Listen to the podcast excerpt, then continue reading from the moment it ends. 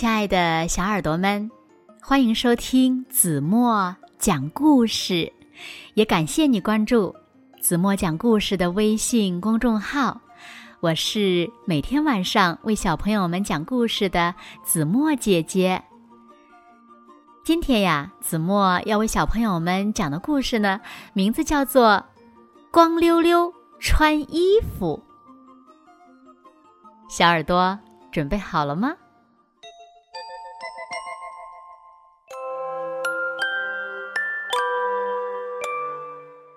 关于光溜溜这种迷人的小动物，有很多值得研究的事情。但在这个故事里，你只需要知道三点：第一，它们有点像鼠；第二，它们有点像眼；第三，它们一律光溜溜。好吧，至少曾经如此。不过，有一只例外。威尔伯，这只光溜溜、喜欢穿衣打扮。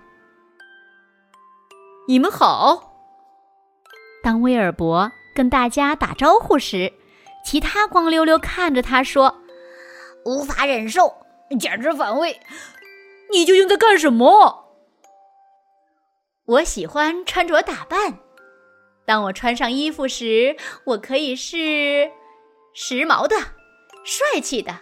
滑稽的，或者成为一名宇航员。威尔伯回答。其他光溜溜听到了，说：“无法忍受，呃，简直反胃。你那么喜欢穿着打扮，为什么不开一家服装店之类的呢？”原来光溜溜们也可以相当刻薄。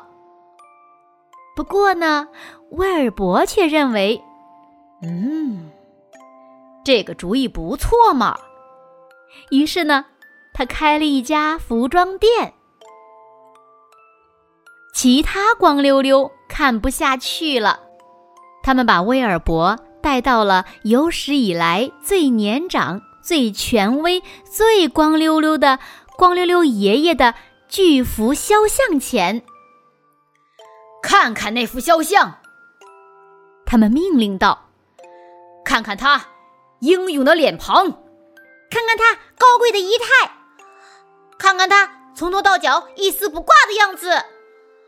光溜溜爷爷看上去的确很英勇，光溜溜爷爷看上去的确很高贵。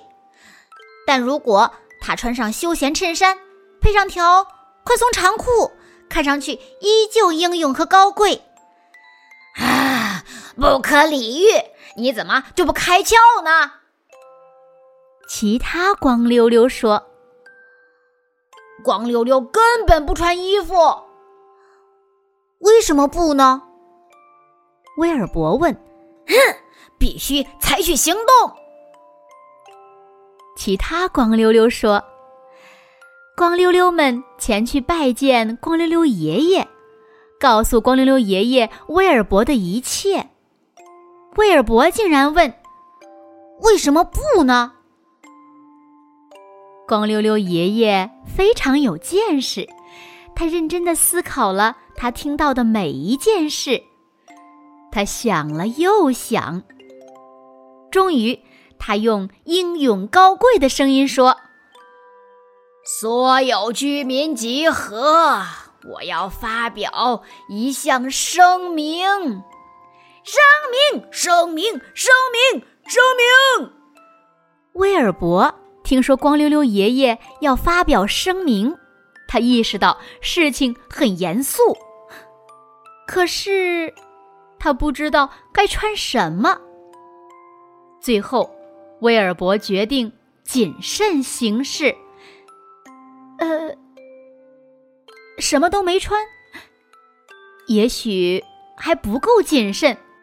威尔伯穿了袜子，其他光溜溜光顾着看威尔伯的袜子，谁也没有注意到光溜溜爷爷已经入场。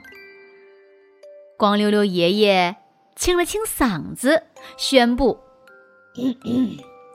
诸位光溜溜同仁，我之前从没穿过衣服，直到我听威尔伯问了一个简单的问题：为什么不呢？对呀，为什么不呢？衣服会伤害他人吗？不会。衣服有趣吗？答案因人而异。但我这只老光溜溜后悔没能早点尝试穿衣服。你们看嘛，威尔伯的袜子就非常好看嘛。光溜溜爷爷称赞了威尔伯的袜子。威尔伯高兴坏了，用最快的速度冲到了家里，穿上了最爱的套装，又飞奔回去。回到会场的时候，威尔伯发现这么做的不止他一个。关于这个故事嘛，已经说的够多了，但在最后呢，您只需要知道三点：一。有些光溜溜还是光溜溜。二，有些光溜溜穿上了衣服。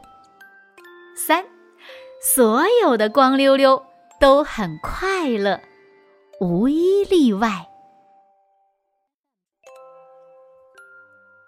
好了，亲爱的小耳朵们，今天的故事呀，子墨就为大家讲到这里了。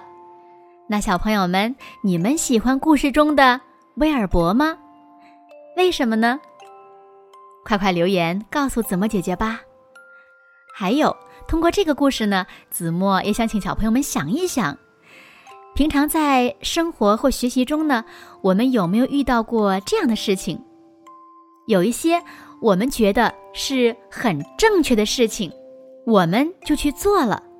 但是那些没有做的同学呢？他们却认为你是不对的。这个时候你该怎么办呢？是坚持做正确的自己呢，还是和他们一样，也不再去做你认为对的事情呢？请小朋友们想一想自己该怎么做。好啦，那今天就到这里了。明天晚上八点半，子墨依然会在这里等你。如果小朋友们喜欢听子墨讲的故事，也不要忘了在文末点亮再看和赞，给子墨加油和鼓励哦。现在睡觉时间到了，请小朋友们轻轻的闭上眼睛，一起进入甜蜜的梦乡了。完了。